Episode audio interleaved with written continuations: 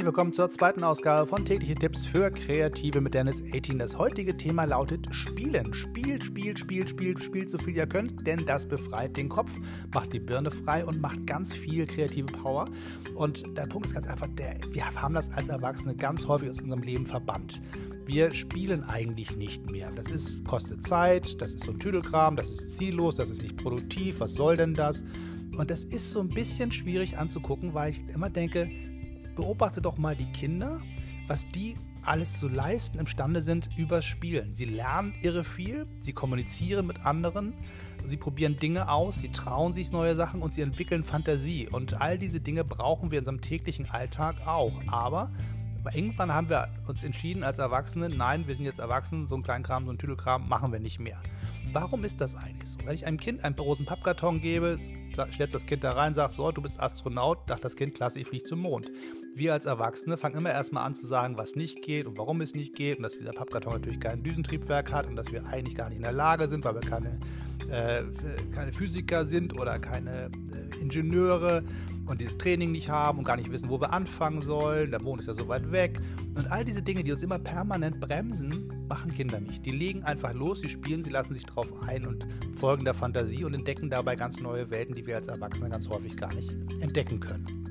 Und was heißt das übersetzt für den Kreativen, der sagt, ich sitze in meinem Büro von meinem Mac und muss jetzt irgendwie was Neues gestalten? Oder jemand, der sagt, ich habe ein neues Finanzprodukt, was ich entwickeln soll? Oder jemand, der sagt, programmiere ein Stückchen Code für eine, eine App oder irgendetwas Neues, was geschaffen werden muss.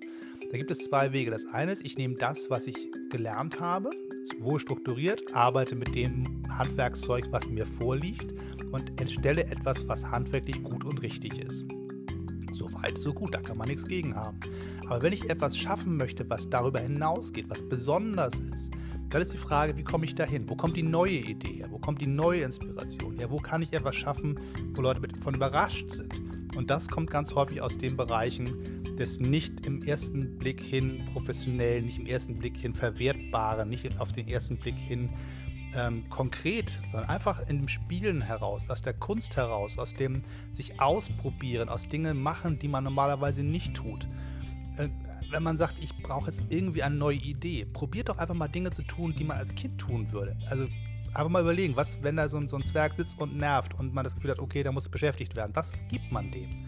Man gibt dem ein paar Bauklötze, man gibt den Stift und Papier, man gibt den zwei, drei Autos, man gibt denen irgendwas, womit die sich beschäftigen können. Und diese Sachen, wie, was, was sind das für Dinge? Was kann ich daran ableiten, was ich mir selber geben könnte?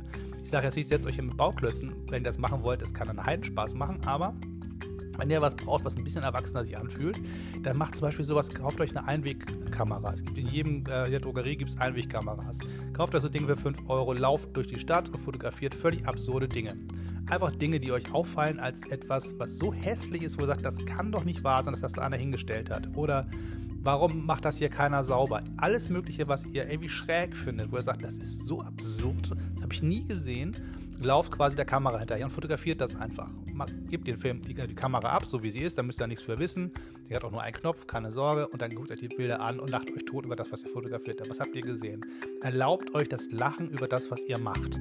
Ich glaube, das ist einer der Schlüssel, der wunderbar funktioniert. Wenn ihr ganz andere Ideen habt, einfach mal nimmt einen Stapel A4-Papier aus eurem Drucker, faltet das in der Mitte, macht äh, mit einem Tacker in diesen Buchrücken quasi einfach zwei Tacker rein und malt jeden Tag ein Bild. Nehmt euren Kugelschreiber, was immer auf dem Schreibtisch rumliegen habt, und malt ein Bild. Das muss nicht schön sein, das muss auch nicht besonders sein, es soll keine Kunst werden, sondern einfach nur euch zeigen, man kann zehn Minuten damit verbringen, etwas zu tun, was kein Ziel hat, was einfach nur lustig ist, was witzig ist. Und fängt dann irgendwann an zu sagen, Mensch, jetzt habe ich das fünfte Mal wie ein Pferd gemalt, so langsam sieht es aus wie ein Pferd, dann mache ich jetzt mal was anderes. Beim nächsten Mal sagt ihr, ach, ich mal mal einen Comic auf die Idee wird ihr wahrscheinlich vorher gar nicht gekommen, weil ihr nie einen Stift in der Hand hattet.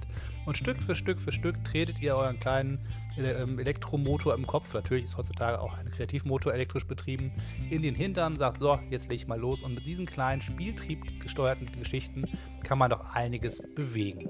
So, das soll es für heute erstmal gewesen sein. Das war die Folge Nummer 2 zum Thema kreatives Spielen und alles, was dazugehört. Ich hoffe, euch hat es gefallen. Bleibt dabei, abonniert den Kanal. Bis zum nächsten Mal und findet mich auf www.dennis18.de. thank you